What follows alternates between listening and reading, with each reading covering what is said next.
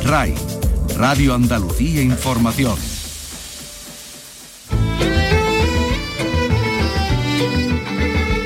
En RAI, Andalucía es cultura. Con Antonio Catón. Buenas tardes, la Real Orquesta Sinfónica de Sevilla estrena hoy la Fantasía Sonora número 3 del maestro cordobés Rafael Cañete. Una obra que tiene como inspiración al pueblo betartesos, así ensayaban esta mañana los profesores del arroz.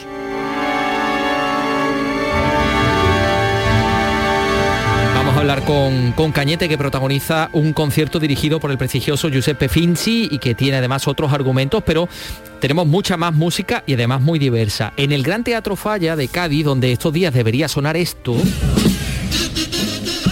pues esta noche va a sonar de Pedro.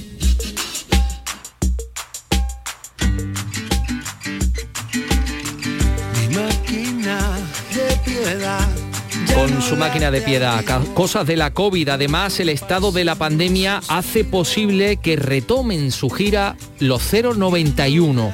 Y a esto añadimos que hoy estará con nosotros la última revelación del pop en España, el barcelonés Lil, Neil Montaner, para presentarnos la gira de su último disco.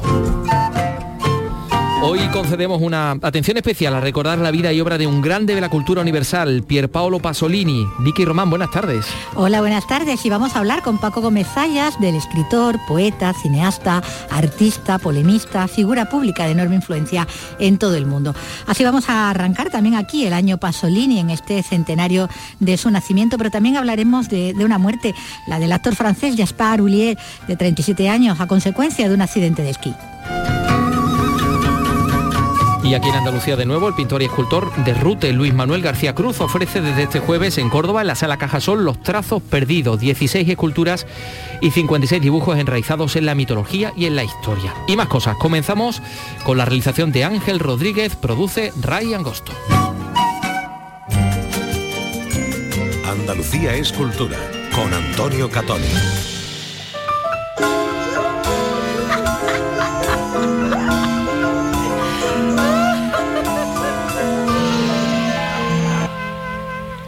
Meso fatta un quartino, m'ha dato la testa, ammazza che toppa, Nina Rossetta. Esto que escuchamos es Le Nuvole, Le Nuvole di Pierpaolo, un concierto con el que se va a conmemorar el cementenario de, de Pasolini, que tendrá lugar el día 6 en Madrid, eh, organizado por el Instituto Italiano de Cultura donde bueno pues van a escucharse los textos escritos por el poeta para Domenico Moduño, eh, fragmentos de, de Bach, eh, canciones populares italianas seleccionadas del cancionero italiano de, de, Pasolini y composiciones de Ennio Morricone extraídas de sus películas, de las películas que hizo, que hizo Pasolini y a las que Morricone puso música.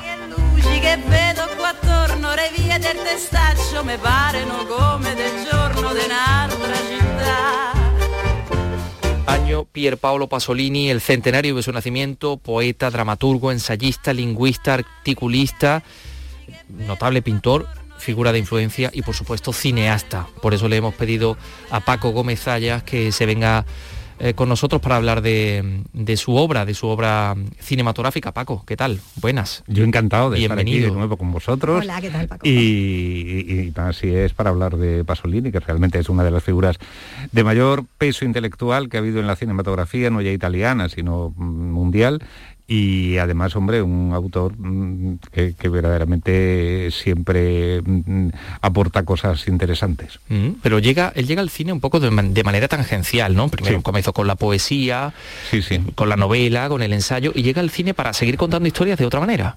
Sí, y además él con, con la intención de, de llegar a ver cómo digo esto, para aleccionar a las masas, por así decirlo, llega con una idea como de que su mensaje eh, fuera, eh, se pudiera difundir a un amplio sector de la población. Lleva- llega ya muy desencantado, llega ya con, con 40 años aproximadamente o a punto de cumplirlos. Él nació como, claro, se está celebrando el año en, en el 22 y la primera película la hace por el 60 o 61, o sea, mm, eh, y ahí ya mm, ha publicado publicado libros, ha, ha fundado alguna eh, revista precisamente para hablar de cuestiones literarias y para publicar también pequeños relatos y, y poesías. A los libros que ha publicado son tanto novelas como había dos muy, muy famosas, Una vida violenta y Los ragazzi di vita. Eh, luego estaban las poesías. Eh, él llega ya, y bueno, sí, luego la obra como investigador, ¿no? Como un filólogo. Eh, y, y todos ¿no? y, y todo eso, lo, lo que hizo por, por rescatar o por Ah. poner sobre el papel eh, lo que era el dialecto, o sea, entonces se decía así, o el habla, se diría quizás mm, eh, ya en los últimos años. O la lengua, Eh, ¿no? Mm. O la lengua de, de la, que, la Friuli. que hablaba su, su madre. La que hablaba su madre. Mm, es en. Friuli cuando tienen un, un primer proceso, un primer encontronazo con la justicia y salen huyendo de allí por la condena, so- sobre todo por la condena social, ¿no? Sí, bueno, ahí lo que ocurrió, él había ya mm, había terminado sus estudios eh, de filología y eh, te- tenía una plaza en un instituto y un alumno le denunció por, por haber intentado un trato sexual o algo así. Entonces él tenía el comienzo de lo que van a ser 26 un encadenamiento de él tenía Problemas con la 26 justicia. años, perdió la plaza, estuvo dos o tres años muy mal, al final encontró, bueno, se fueron a, a- A Roma. a Roma, y allí en lo que llamaríamos aquí, es que es eh, la periferia de la ciudad, la, la banlieue que dicen los franceses. Le. Borgate, ¿no? El Borgate que dicen los, Los italianos son los barrios de, que habían Sí. asumido toda la población del campo a la ciudad, ¿no? Eso es. donde se vivía en condiciones infrahumanas en muchos de ellos. Sí, sí, era. Ahí conoce a los chicos de vida. Sí, no tenía, no tenía mucho que ver ni con la- el urbanismo de la ciudad, ni con las, eh, los servicios que tiene la ciudad. Es una cosa, es como eh, lo que hemos llamado aquí, o lo que se llamaba eh, el lumpen proletariado. O sea, era una cosa de una- unas condiciones casi marginales. Y es allí lo que en- retrata en sus primeras Sí. películas, Y precisamente allí- con eh, un allí- tardo neorrealismo el suyo, Mm. ¿no? Y allí encontró, bueno, un medio de vida ta- también con, creo que fue una asociación católica, la que precisamente le, le, mm, propone dar allí algunas clases. Él se desencanta mucho porque mm, eh, él, eh, eh, por esa época piensa como comunista. Y entonces ve que no hay forma de enseñar unos valores más allá de los que él considera que son valores de la burguesía y que lo que aspiran precisamente eh, todos estos chavales, los que verdaderamente tienen un mínimo interés por educarse, es para reproducir modelos de la pequeña burguesía. Los que tienen interés, porque los que no tienen interés, pues es en simplemente están en un estado casi de, bueno, con lo que es muy difícil. Entonces, él se acerca a esos porque realmente ese mundo le atrae mucho. y, y efectivamente de ahí sale la novela como Creo ragazzi que es, di eh, vita, una vida violenta. y su de primera ahí- película, y de ahí Catone. sale a Catone y Mamma Mam- Roma. Y Mamma Roma. Sí. Andiamo, ma che te vuole? Trombettiere te vuole? Su, andiamo! Ah, vedi questa? Mamma Roma, una figura di madre toccante e sconcertante nella sua crudezza e nella sua spontaneità. La conosci sta canzone? Era Ana eso. Magnani. O sea, era Ana Magnani. Estaba hablando en dialecto. era- Ana Magnani era una prostituta que ejercía la prostitución allí en una de las barriadas periféricas de Roma y que precisamente lo que quería era que su hijo tuviera una educación que le permitiera salir de ese mm, estado en el que ellos vivían. Lo que pasa es que eh, esa mm, aspiración es vista también de una manera, como digo, muy crítica por, por el propio Pasolini. Mm. Eh, fíjate, era un gran amante del arte, Sí. eh, conocía a algunos de los grandes del, del arte italiana y, y incluso en muchas de sus películas mm, eh, se inspiraba en, por ejemplo, en Giotto, mm, Sí. en el de Camerón, Piero de la Francesca, Manteña, Masaccio, en Acatone, Mamma Roma, en el Evangelio según San Mateo, Caravaggio también aparece, Velázquez incluso en los suburbios romanos, ¿no? con esos tipos relacionados quizá con la fragua de Vulcano, Rosso Fiorentino, el Bosco o Bruegel, con esa historia infernal, por supuesto, Bueno, ya en Velázquez. Velázquez supongo que que viene por, por la etapa caravallista, o sea, por, por la influencia que tuvo Velázquez de Caravaggio, ¿no? Pero sí, fundamentalmente es eh, más incluso que los barrocos, sí sería sobre todo todos esos primeros que has dicho, de... de el pre-renacimiento. El pre-renacimiento y el primer renacimiento, Manteña y Giotto. De, curiosamente de Giotto es que él se, se, hizo el papel de Giotto en el de Cameron, una licencia que, se se, tomó. tomó Que se permite. de, de Sí, sí, meter sí. ahí al Giotto en... Y, y por supuesto en- Manteña, el, Cristo muerto, eh, creo que es la última imagen de Marma Roma, ¿no? De- Sí, Sí, y, de- y en Edipo Rey. Y en, y en Edipo Rey también lo recuerda la, la muerte de- del personaje de Franco Chitti. También recuerda mucho al el Cristo muerto de Manteña, de que está en Milán, En Milán. en la, Pinaco de Cabrera. Bueno, pero hablando de Cristo hay que irse al Evangelio según San Mateo, ¿no? A esa, esa, bueno, ese retrato que hace, ¿no? De, de- de la vida y la pasión, ¿no? De, de- de Jesucristo desde el ateísmo, ¿no? Desde su visión anticlerical absolutamente, ¿no? En, Sí, esta, que- en esta película. Beati i poveri di spirito perché di essi è il regno dei cieli. Beati coloro che piangono perché saranno consolati. Beati i miti perché possederanno la terra. Beati gli affamati gli assetati di giustizia perché saranno Tuvo que ser doblado al italiano. Por, sí, por era un eh, Enrico María. Salerno era el que ponía la voz al actor catalán, que bueno, el actor catalán llegó a ser actor de casualidad, porque sí. lo visitó como poeta, como escritor a Pasolini, cuando lo vio allí, llamó a su productor diciendo, tengo a Jesucristo sentado en mi salón, ¿no? Jesucristo está en mi casa. Sí, yo también creo que era... mm, lo que pasa es que el apellido era casi vasco, ¿no? Era Sí, Irazoki, eh, Isarroqui. Enrique Irazoqui, Ira- Irazoqui, Irazoqui, sí. Irazoqui, sí, pero vamos, Sí. que era catalán, ¿no? de, de Sí, Barcelona, de y Cataluña. luego hizo Noche de Vino Tinto con Serena Vergano, eh, dirigida por José María Núñez.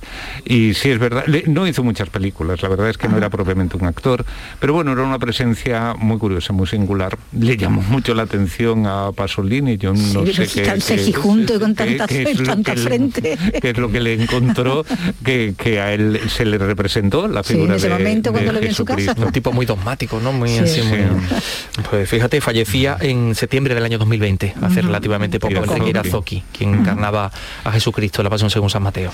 Bueno, rodada en, en Matera porque él querría haberlo hecho en Palestina, pero finalmente se, se recreó ¿no? en, en parajes italianos la, la película, eh, como decías, con ese, con ese actor de Barcelona que tenía 19 años en ese momento cuando Sí. estaba haciendo esa, Sí, la esa verdad es que no daba nada el personaje, porque Sí, sí. no, no sé, ni por edad, ni Sí, sí. por... Pero bueno, Sí. era una cosa que él se empeñó.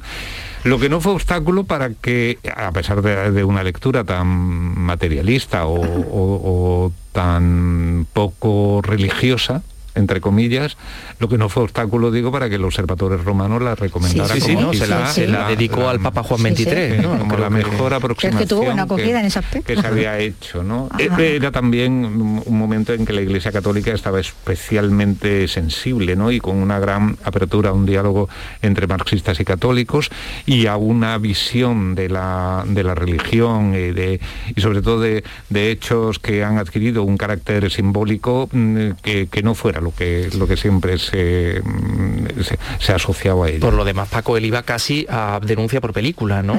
En el de Camerón, con unas escenas de mm, sexo, mm, donde se exhibían desnudos, Sí, en una le- sociedad la, que, en fin... le, mm, la verdad es que pues, no sé si lo buscaba exactamente el escándalo o le parecía mm, bien o lo tenía que asumir pero era una cosa que, que sí, que, que él es verdad, que, que, mm, vivió entre escándalos.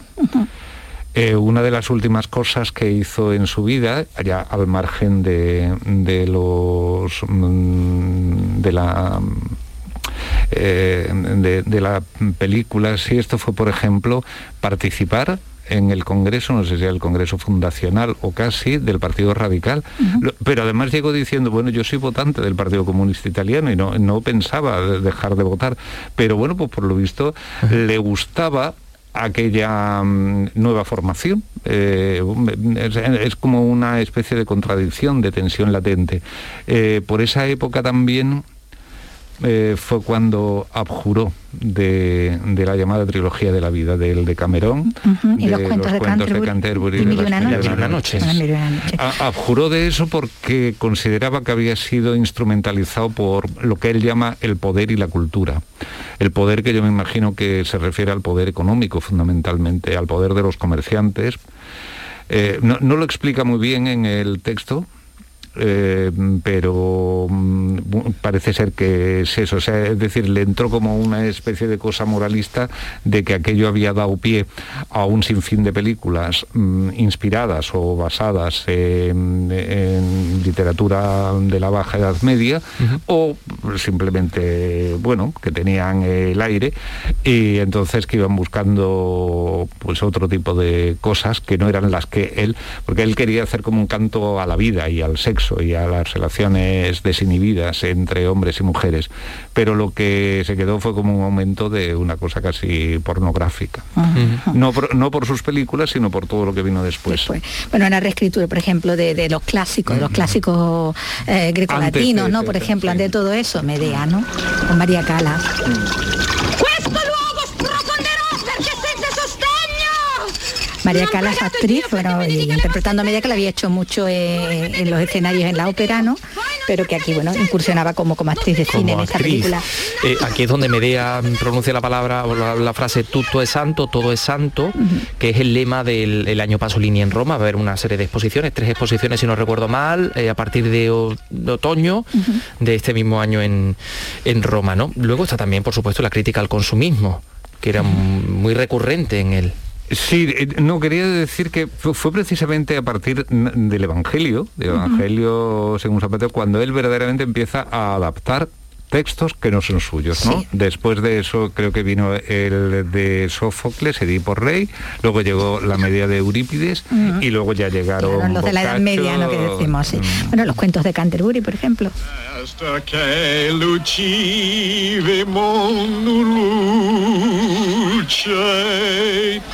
Segne camena mia stace malata. Morricone, eh, trabajó en, en su banda sonora, también no es esto.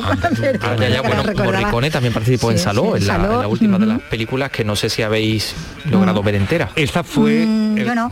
esta fue precisamente la que cuando abjura de la trilogía de la vida eh, se pone a hacer esto, o sea, como diciendo, eh, eh, estaba la verdad es que en un momento un poco de nihilismo, yo diría, ¿no? De, de escepticismo total, de, de falta de, confianza en el género humano. Y, y entonces hace una película en la que, basándose también en un texto literario, en este caso los Del 120 Marqués de días de Sodoma del Marqués de Sade, recrea lo que fue la República de Salud, es decir, aquella mm, prórroga que los nazis le dieron a Mussolini en, una pequeña El norte, en una pequeña localidad, localidad llamada Saló. y entonces donde él, bueno, pues se imagina que realmente eh, la anarquía de poder que, que tendría Mussolini en esos días, pues se parecería mucho a lo que describe el Marqués de Sade en, las 120, en los 120 días de Sodoma. Y sobre eso y su propia imaginación, pues salió la película que salió. Bueno, y que le costó muchísimas amenazas desde el minuto uno. Sí, eso que, que yo creo que no se había estrenado cuando, cuando pasó la muerte, pero vamos, sí, lo- lo- por los fragmentos. Le habían que- robado rollos que de película. viendo y eso, eh, se sabía que iba a ser un, algo, escándalo. un escándalo mayúsculo, ¿no? De- Es verdad que luego que decir que era una serie de jóvenes que Mm. fueron secuestrados en una villa Mm. por cuatro personajes que son representantes un poco del De poder establecido, de los distintos estamentos. Esos jóvenes son sometidos a, a humillaciones, a vejaciones, Mm. Tortura. eh, torturas, violaciones, mm, en fin, de todo, ¿no? Sí. Había un representante que, que hacía, era una alusión directa al mismo Mussolini.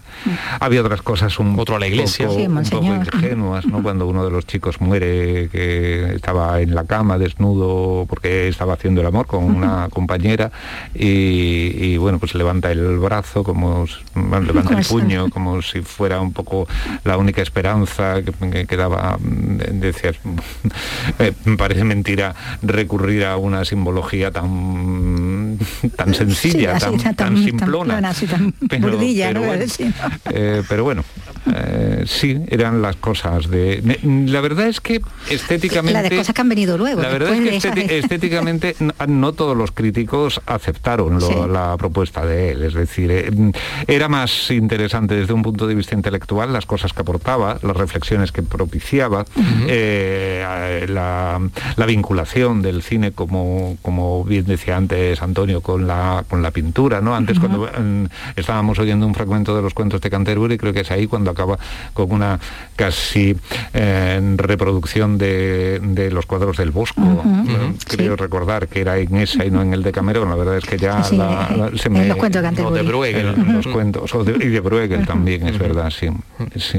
O sea que hay muchas cosas que siempre de los que hablar, en plan intelectual, pero como cineasta pues mm, no todo el mundo eh, aceptaba mm. la, manera que él tenía de filmar. Bueno, pues si os parece vamos a poner eh, punto final a esta charleta sobre Pasolini hablando de su asesinato. Mm. Vale. Porque claro, después de tanta polémica, de tanta denuncia, de tanto todo, al final van y lo asesinan. Que yo no sé si esto viene un poco a consagrar la el mito, ¿no? exactamente, con el mito como pudiera haber pasado, según muchos, con García Lorca, o no.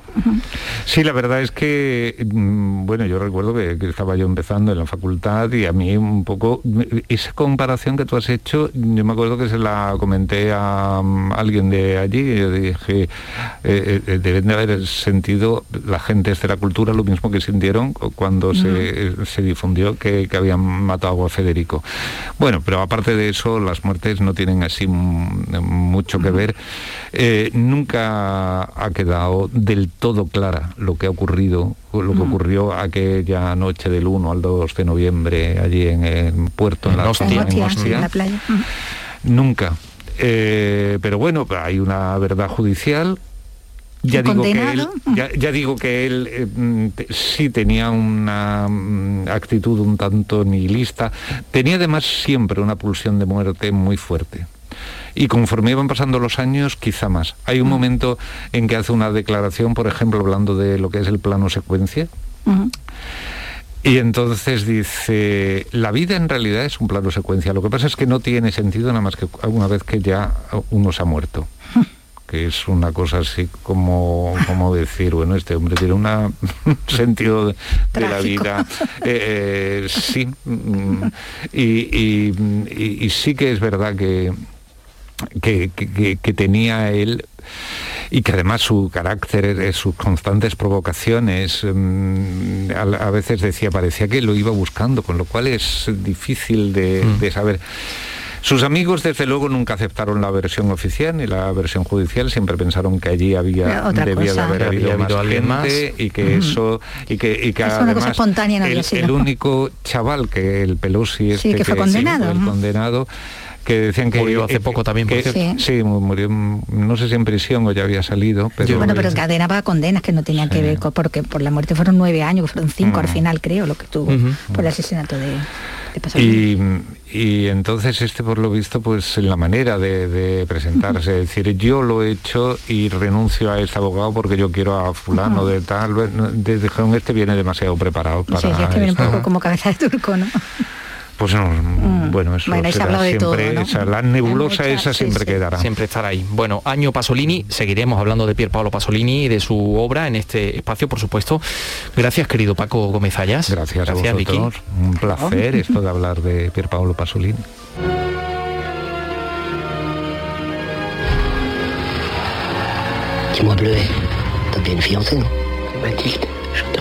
Bueno, pero Vicky, tú no te, tú no te vayas porque eh, estamos escuchando al actor francés Gaspar Uliel, conocido a raíz de su papel en la romántica Largo Domingo de Noviazgo, que ha fallecido a los 37 años por un accidente de esquí estaba a punto de estrenar el que iba a ser su debut en el, en el universo Marvel de los superhéroes y tal. Con el que va a volver a estar en, el candelero, ¿no? ahora a, esta, a estas alturas. Porque él tenía 20 años cuando se dio a conocer eh, en todo el mundo como ese soldado Manek, el hijo, el chico de la cicatriz al que tú se negaba a dar por muerto en la Primera Guerra Mundial, en aquel largo domingo de noviazgo, ¿no? Que, está sonando y por la que ganó su primer César de, del cine francés como actor de, de reparto. Entre otros trabajos posteriores destacó también al dar vida al joven Aníbal Lecter, lo que sería el Mm. origen de- del mal, ¿no? Eh, pero a partir de tan meteórico comienzo vinieron unos años ya de menos actividad, porque él mismo decía que a sus 25 era demasiado joven para hacer de adulto, ¿no? De padre, de familia, y demasiado mayor para hacer de, de De joven, ¿no? adolescente, ¿no? Mm. De ahí que se quedara ahí un poco en, en tierra de nadie, ¿no? Como, como, como en la película.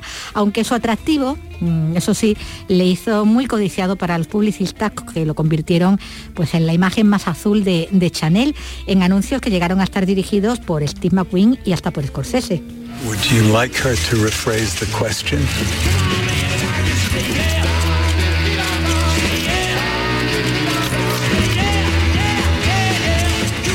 I'm not going to be the person I'm expected to be anymore.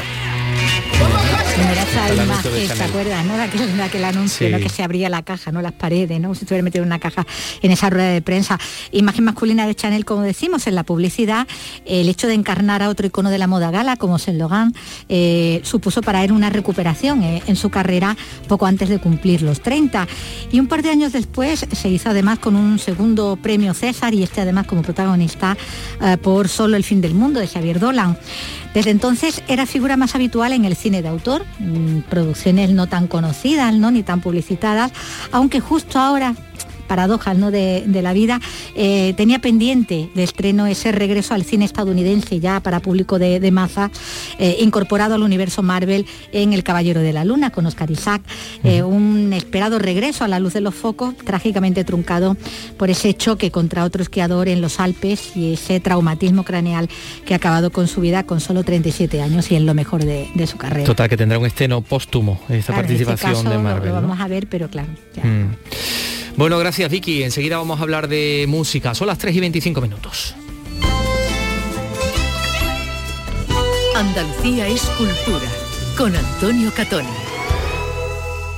En RAI Fin de Semana te hablamos de cómo hablamos, del habla andaluza, de nuestra expresión oral de la lengua. Andalucía, retrato lingüístico. Descubre la riqueza léxica, las palabras y giros que hay en cada zona de Andalucía, sin tópicos ni estereotipos. En RAI Fin de Semana, Andalucía, retrato lingüístico. Con el catedrático de la lengua de la Universidad de Sevilla, Antonio Narbona. Este sábado, en RAI, desde las 9 de la mañana. RAI, Radio Andalucía Información. Andalucía es cultura. Con Antonio Catoni.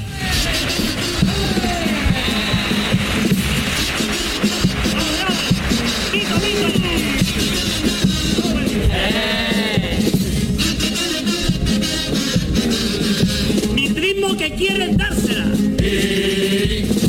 Primo que quiere dársela de español a su niño lo apuntó a una escuela de toreo.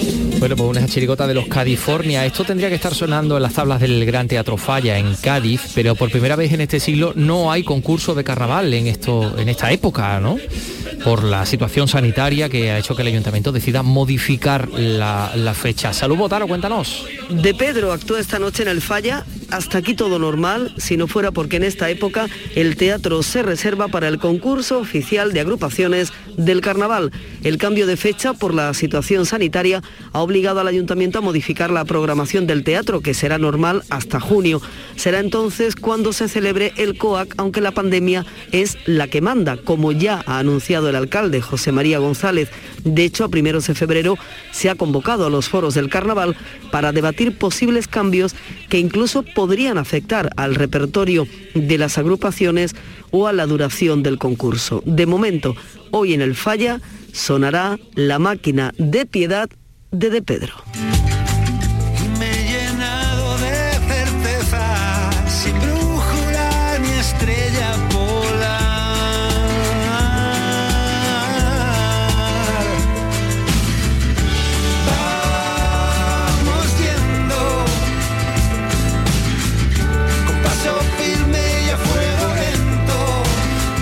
De Pedro, el cantante madrileño que esta noche está actúa en el Teatro Falla. Tenemos una buena noticia acerca de 091. Desde el norte hacia el sur.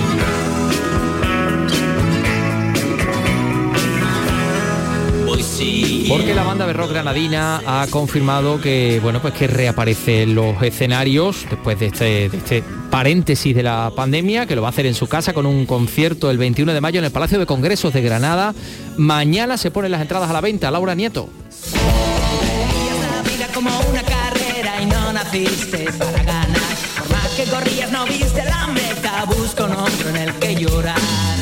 Va a ser el primer concierto tras la interrupción obligada de la gira presentación de su último álbum, La Otra Vida. Un disco que alcanzó la quinta posición en la lista oficial de ventas y que fue elegido entre los mejores en distintas publicaciones especializadas. Los Cero celebran este 2022 el 40 aniversario desde que iniciaron su andadura en 1982. Clásicos como La vida que mala es, que fue del siglo XX, la Torre de la Vela o La Noche que la Luna salió tarde, junto a joyas de su último trabajo como Leerme el Pensamiento o Vengo a terminar lo que empecé, se darán cita la noche del 21 de mayo en un concierto que se espera multitudinario.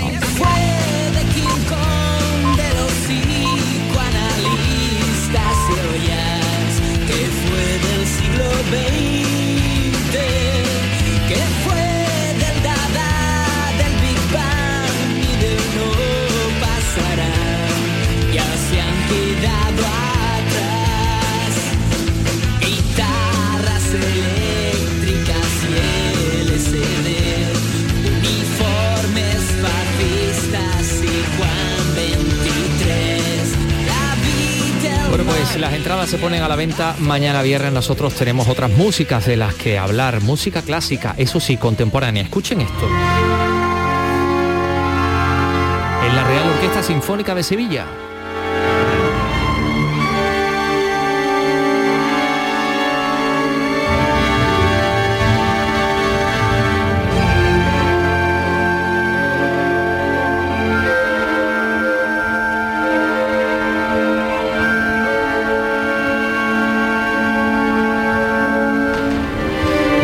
ROS ofrece hoy mañana el quinto concierto del ciclo Gran Sinfónico dirigido por el maestro Giuseppe Finzi que se va a abrir con el estreno absoluto de esta fantasía sonora número 3 del maestro cordobés Rafael Cañete. Nuestros compañeros de la tele de Canal Sur Televisión de Al Sur han acudido esta mañana al ensayo general y este es el sonido que nos han traído.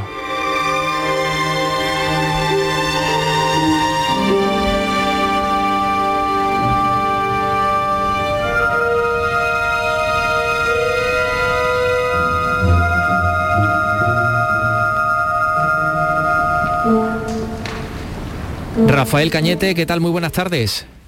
Hola, muy buenas tardes. ¿Qué ¿Cómo, tal? cómo están esos ánimos a, ahora, ¿no? Del, del estreno absoluto. Pues la verdad, la verdad es que muy bien porque hemos hecho el ensayo general esta mañana y la obra pues ha sonado fantástica, ha sonado muy bien y, y muy contento. Entonces, hombre, siempre eh, está uno nervioso antes del estreno, pero por lo menos con la tranquilidad de, de que la obra funciona y de que los músicos, pues como no puede ser de otra forma, han hecho un trabajo impresionante. Mm. Tratándose de esta orquesta, los músicos y el director, por supuesto, Giuseppe Finzi. Mm, Hemos sido testigos de ello y aquí está la, la prueba de este ensayo que, que en estos momentos escuchamos en la radio, compartimos en la radio. Bueno, para hablar de esta sinfonía, eh, perdón, de esta fantasía sonora número 3, eh, tendríamos que hablar de, la, de la inspiración, porque tengo entendido que hay un referente que usted ha tomado como, inspiración, que es el del pueblo tartésico. A ver, ¿cómo, ha sido esto? Sí, bueno, pues porque casualmente, bueno, o, será la coincidencia de que tengo un pariente que es Sebastián Celestino, que es un arqueólogo especialista en Tarteso y que está estudiando un templo que hay en Badajoz muy importante. Y bueno, he leído varios libros de él y he estado en contacto con, con él y me ha comentado muchas cosas sobre esa cultura y me fascinó y, y tenía que buscar un tema para inspirarme y, todo lo que él me iba contando, pues de repente empezó a surgir ideas musicales sobre sobre ese mundo entre la historia, entre lo mítico, esos viajes en barco por de los fenicios de- que iban hacia, que iniciaron a las colonias en el sur de, de España y bueno, todo ese universo un poco de fue el que empezó a inspirarme para crear la música. Mm, Y ahí está la, la música, que la, la tenemos ahí de fondo. Bueno, es una música que, como escuchamos, estamos hablando de música clásica contemporánea, y donde, como dice, te gusta buscar el contraste entre, entre lo tonal y lo atonal. Es decir, lo, lo tonal podríamos decir, para que todos nuestros oyentes lo puedan comprender, lo, lo que forma parte de una misma paleta de, de colores, ¿no? de una misma gama de colores, y lo que de repente aparece no tiene nada que ver con eso, ¿no? No sé si lo he Sí, explicado claro, bien. Digamos, di- digamos que la música tonal es la que estamos acostumbrados a escuchar, ¿no? En las bandas sonoras, la música del romanticismo, de la música que es más comprensible, que es más consonante y la, para explicarlo de una forma así que se pueda entender y la música tonal pues mucho más disonante, eh, donde se busca choque, el choque entre notas y acordes que creen disonancia. Entonces eh, me gusta hacer un contraste entre los dos tipos de música para que sea una obra asimilable y comprensible. Mm, Y para, crear, y para crear sensaciones también, Rafael, para, no sé, para intentar contar esa historia o contar Sí, esa hecho, escena. eh, eh, estoy contento porque uno, una amiga mía chelista estaba escuchando la obra y me ha dicho, me han surgido como un montón de escenas diferentes mientras escuchaba. Y es la idea, es decir, yo no he hecho un relato mm, que va desde que empieza una historia y el desarrollo de la historia y se acaba, sino que son muchas escenas con ideas diferentes sobre el mundo tartésico, pero que no están unidos por un relato común. Eh, entonces eso me permite crear diferentes colores con la orquesta y con los motivos musicales, ir pasando como de una escena a otra, sería como ir pasando de un color a otro, ¿no? Y eso lo consigo con los motivos que utilizo y con la orquestación. Mm. Eh, eh, somos un, un público, mm, no sé, ¿crees? Más o, o menos permeable a la, a la composición o a la música contemporánea. Todavía nos cuesta adaptar el oído a, esta- a estas cosas nuevas, a estas músicas nuevas. Sí, eh, pues esa pregunta podríamos mm, tardar como tres horas en responderla. No vamos a tener programa Acá- suficiente. Acabas de dar, acabas de dar en la tecla del problema, hay un montón de controversia, llevamos prácticamente un siglo o un siglo y medio casi de controversia con respecto a eso. ¿Qué es, ¿Cuál es el problema? ¿La audiencia? ¿Los compositores? Yo intento, creo que aunque esté hoy en día a veces está mal mal visto dentro de la élite decir que lo que voy a decir, pero a mí el intelectualismo, eh, la música exagerado me, me satura un poco. Eh, demasiada intelectualidad, demasiados conceptos y, y que el resultado de una música que evidentemente el público le cuesta trabajo comprender, pero que, que claro que es comprensible, que, que es difícil de comprender. Entonces es todo muy ambiguo. Yo de forma natural me sale algo que dentro de que es contemporáneo y es disonante, pero creo que es bastante asequible pero me sale de forma natural, no hay ninguna pose. ni- lo mismo que, que si me pusiera a hacer música muy compleja y muy intelectual, sería una pose, con lo cual se me vería el plumero totalmente. Sí, sí, sí, sí. Intento ser muy vanguardista.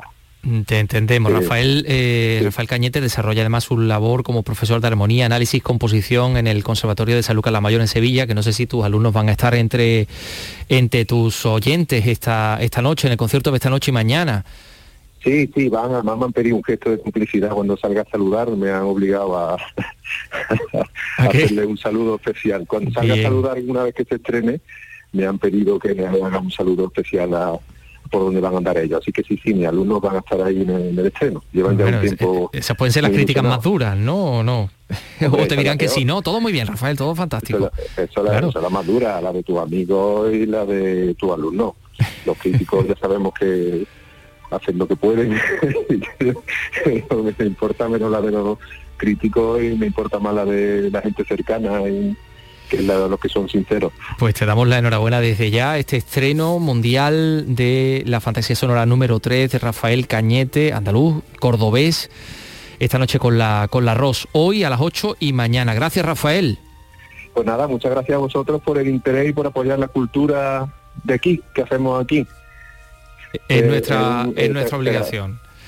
Sí, se agradece mucho especialmente con la composición y, y que se nos ponga el foco a, los que estamos aquí luchando por intentar crear música actual. Pues ánimo de seguir, a seguir gracias. adelante. Un, un saludo. Bueno, un concierto ecléctico Un que, saludo, que muchas también va a estar eh, apoyado por obras de Ravel, de Sensen, de Otronino Respighi y además también va a estar una eh, violinista ucraniana, Anastasia Petrishak, cuyo virtuosismo pues, la ha llevado a ser considerada por la crítica como una de las violinistas más aclamadas de su generación en la, en la actualidad.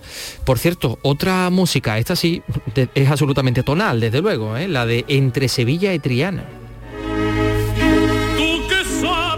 Cariño, ni que en ti Porque el Teatro de la Zarzuela está preparando el estreno la semana que viene del Sainete Lírico en dos actos de Pablo Sorozábal, una obra recuperada en estos últimos años porque había estado olvidada, Vicky, desde los años 50, ¿no?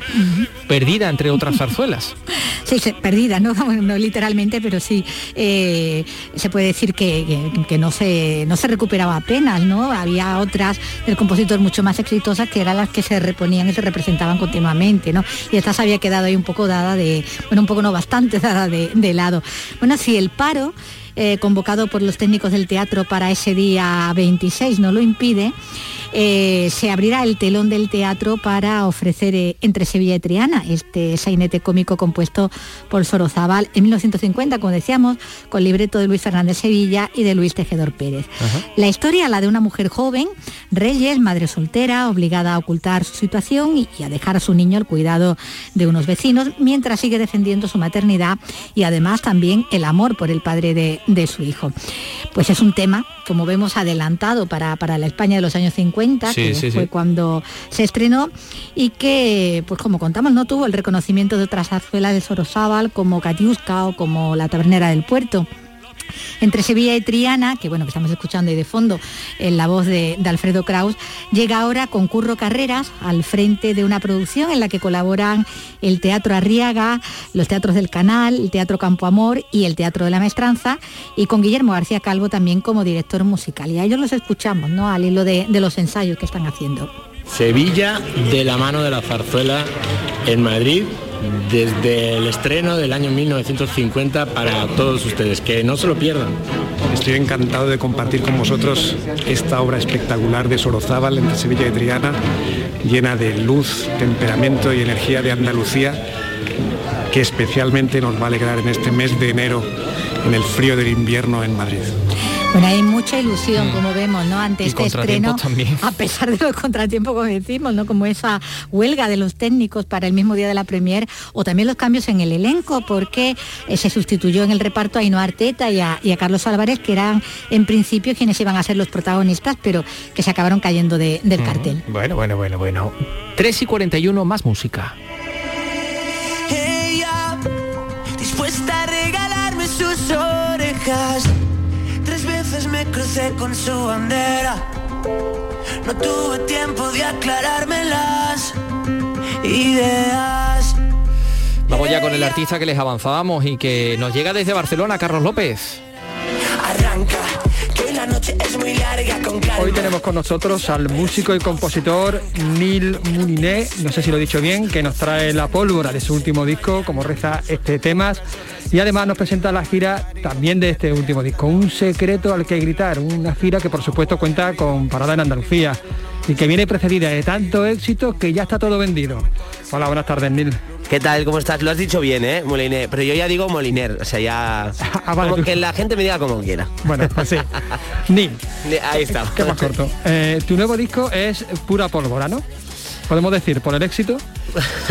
Ojalá, sí. Bueno, a- al final mi nuevo disco, Un secreto al que gritar, es, es un disco muy autobiográfico, es un disco que habla de mí y que cuento muchos eh, secretos, ¿no? Al final hay muchos de estos secretos que, que igual sí que son como, como la pólvora, ¿no?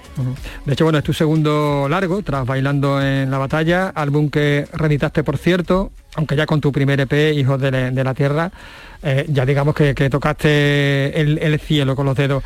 ¿Qué diferencias hay entre, entre el primer, aquel primer EP, este segundo, el segundo el álbum, el primero, el primero que por cierto lo- te tocó la pandemia?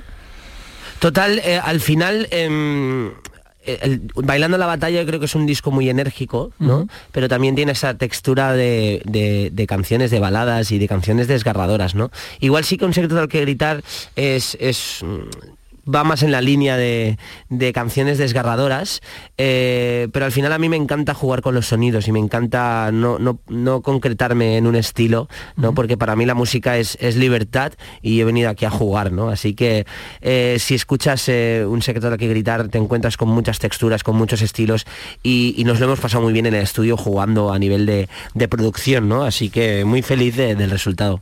Y con muchas colaboraciones también, bueno, con dos colaboraciones, con Dani Romero y con Ana Mena, ¿no? Total, eh, al final la música une y, es el ejemplo, ¿no? Con Dani nos conocíamos, pero eh, nos unió muchísimo esta canción. Eh, fuimos a las Canarias, su isla, estuvimos ahí componiendo Se me va. Y luego con Ana, una artistaza, con Ana teníamos muy buena amistad, tenemos muy buena amistad. Y cuando estaba en estudio grabando Me Quedo, le envié, le un, un audio en WhatsApp, le dije, Ana, ¿te quieres sumar a esto? Y me dijo que sí, encantada, ¿no? Así que para mí es un lojazo tenerlos ahí en el disco.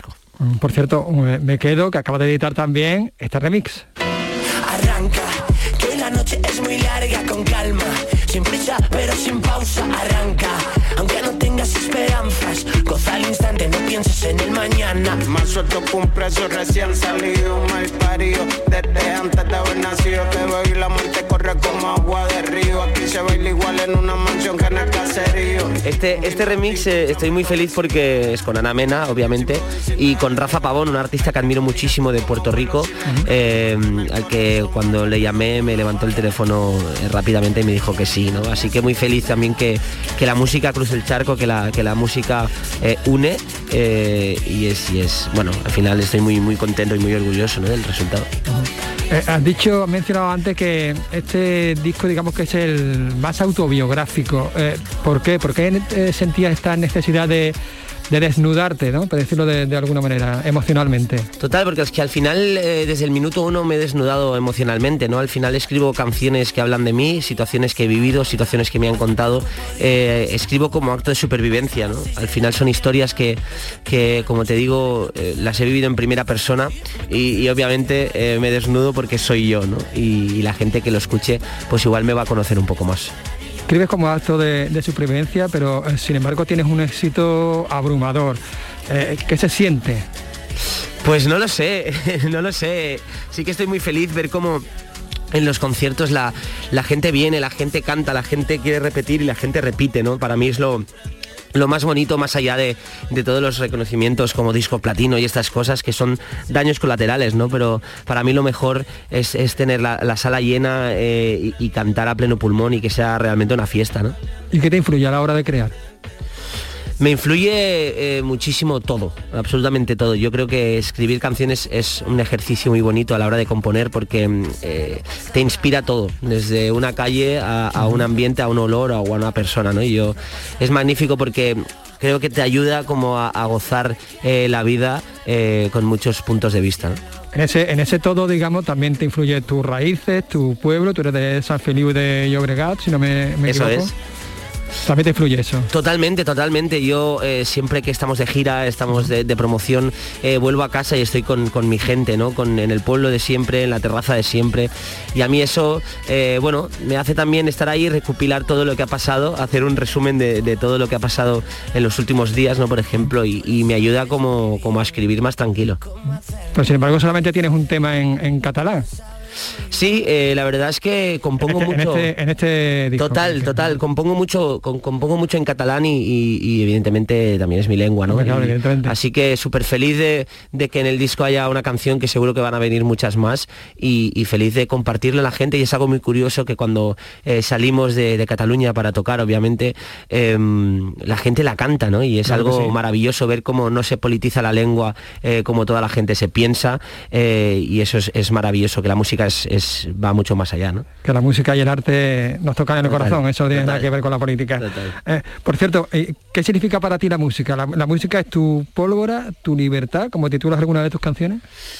Eh, pues sí, la música para mí es una, una manera de vivir y de afrontar la vida, ¿no? La música es, para mí, me ha salvado la vida, la música, la música...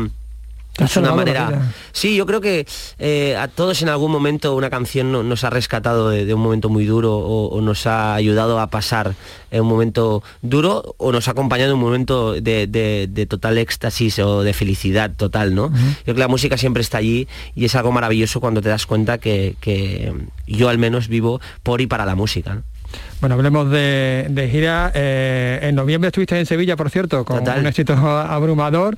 Ahora comienzas otra nueva gira. En mayo, el 21, 22 estás en Málaga, parada en Andalucía, pero habrá más paradas, ¿no? Eso es, empieza nuestra locura tour, que vamos a estar en Andalucía seguro, aún no se, anunciaron, no se han anunciado las fechas, pero, pero voy a estar eh, en, muchos sitios y, hay un, confirmado, que es el 21 y 22 en, en Málaga. Eh, así que feliz, feliz, porque me encantan estas tierras, la verdad. Y cuando, cuando llegas a, Málaga, Sevilla, Pamplona, donde sea, y, ves el teatro lleno, y ¿qué siente ese Neil Moliné de, de San Feliu de 13 años, 14 años?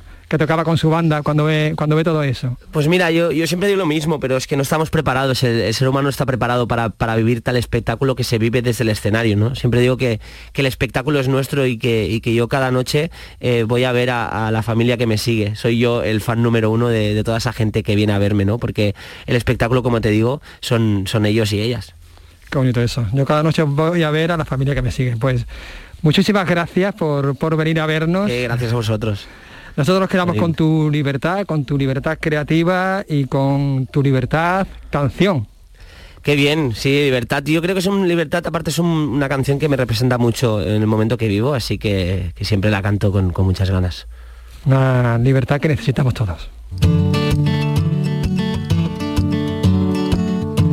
Tsunami siento el aire entre mis dedos, el cielo avisa de que algo pasará la mente en blanco presenta todos mis sueños, esos que por fin puedo alcanzar. Se pone el sol dejando un paisaje inmenso, con el color de la esperanza y del amor. Como una estrella deja huella mientras muere, eso es lo que tengo que aprender. Mano voy a ver que algo puede suceder y la euforia dejará un secreto al que gritar, un secreto al que cantar. Soy como el aire que va a toda velocidad,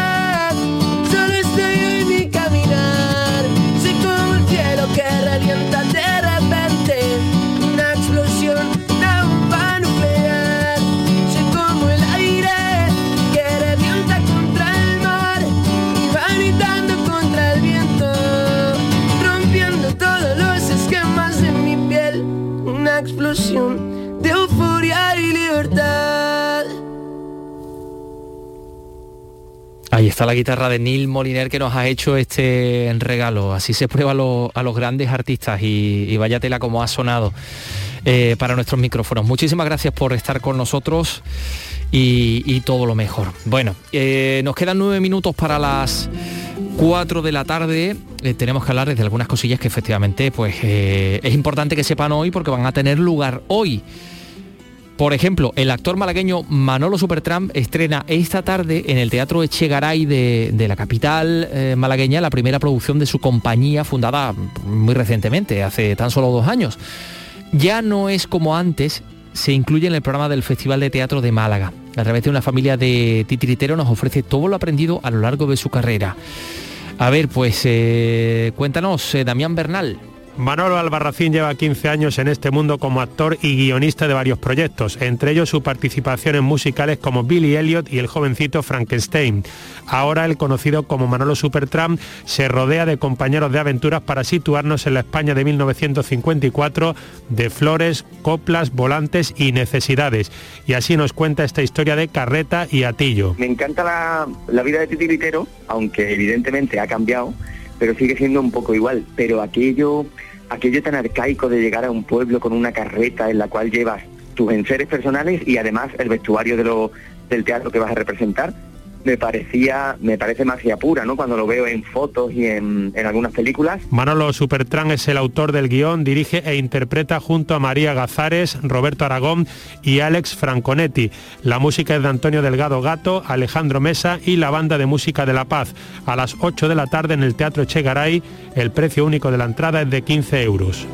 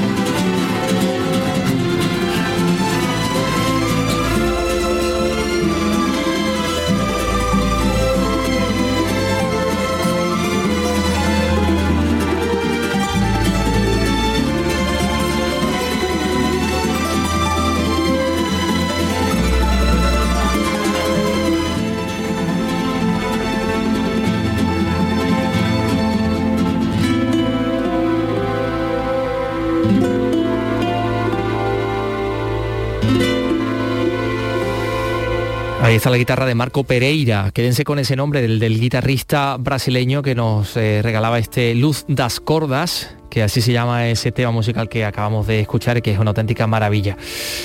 Hoy ya se ha abierto a la visita en la sala Cajasol de Córdoba la exposición Los trazos perdidos. Es una exposición de obras del pintor y escultor de Rute Luis Manuel García Cruz y nos ha dicho nuestros compañeros de Córdoba, en concreto José Antonio Luque, que merece mucho la pena. Él ha elaborado la siguiente información. Adelante, José Antonio. Se trata de una muestra de 16 piezas escultóricas y 56 dibujos enraizados en la mitología y la historia, con una base literaria inspirada sobre todo en la obra de Alejo Carpentier. De trazo firme y vigoroso, Luis Manuel García Cruz es autor de muchas de las portadas e ilustraciones de la revista literaria Ánfora Nova que se edita en Rute desde hace varias décadas. Se trata de un artista muy pegado a la tierra y con una base cimentada en sus lecturas, según el presidente de la Audiencia de Córdoba, Francisco Sánchez Zamorano, uno de los comisarios de la exposición. Porque es eh, un gran lector y le gusta la literatura, el dibujo, la escultura y todo eso en, esa mezcla que no podemos separar ni, de la propia revista literaria Anforanova, porque en definitiva eh, él ha hecho portadas, ha ilustrado mucho la revista, entonces es un escultor que está muy conectado con el mundo, con el mundo literario. La exposición será inaugurada por el presidente de la Fundación Cajasol, Antonio Pulida.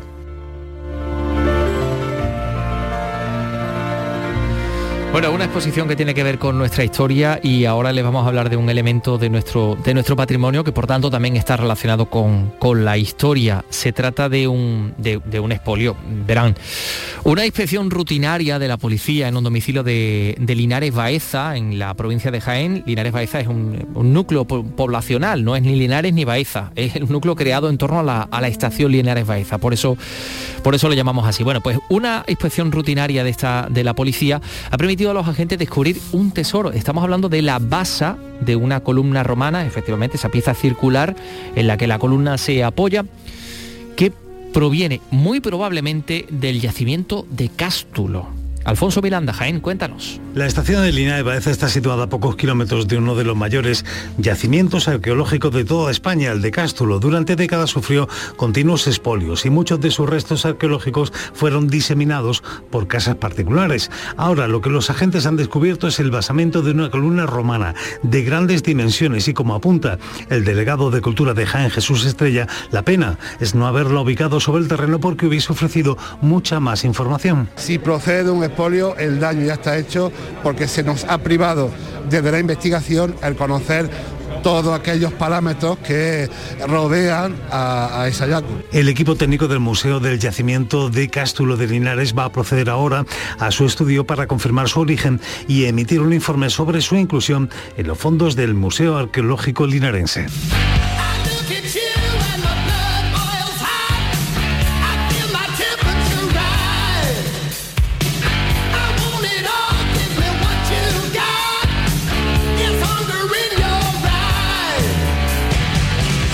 Nacía tal día como hoy en el barrio de Queens, en Nueva York, en 1952. Paul Stanley, fundador, guitarra, vocalista principal de la banda Kiss, que eh, comenzó a destacar a primeros de los 70 en algo que ellos mismos llamaron rock circense, con puestas en escena muy espectaculares, con, sus caracterizaciones. Su personaje es representado en Kiss eh, es The Star Child o el chico estrella, el niño estrella, pero Kiss no solo era maquillaje y efectos especiales, aunque por cierto dejaron de maquillarse en el año 1983. Esto que estamos escuchando, escuchando es Heavens on Fire, pero aquí está otro de sus grandes éxitos.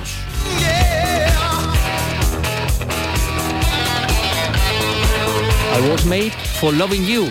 Fui hecho para amar, fui hecho para amarte del año 1979. En fin, hoy cumple 70 tacos Paul Stanley, eh, quien lleva 50 poniendo sentimiento, sonido e historia a la banda Kiss.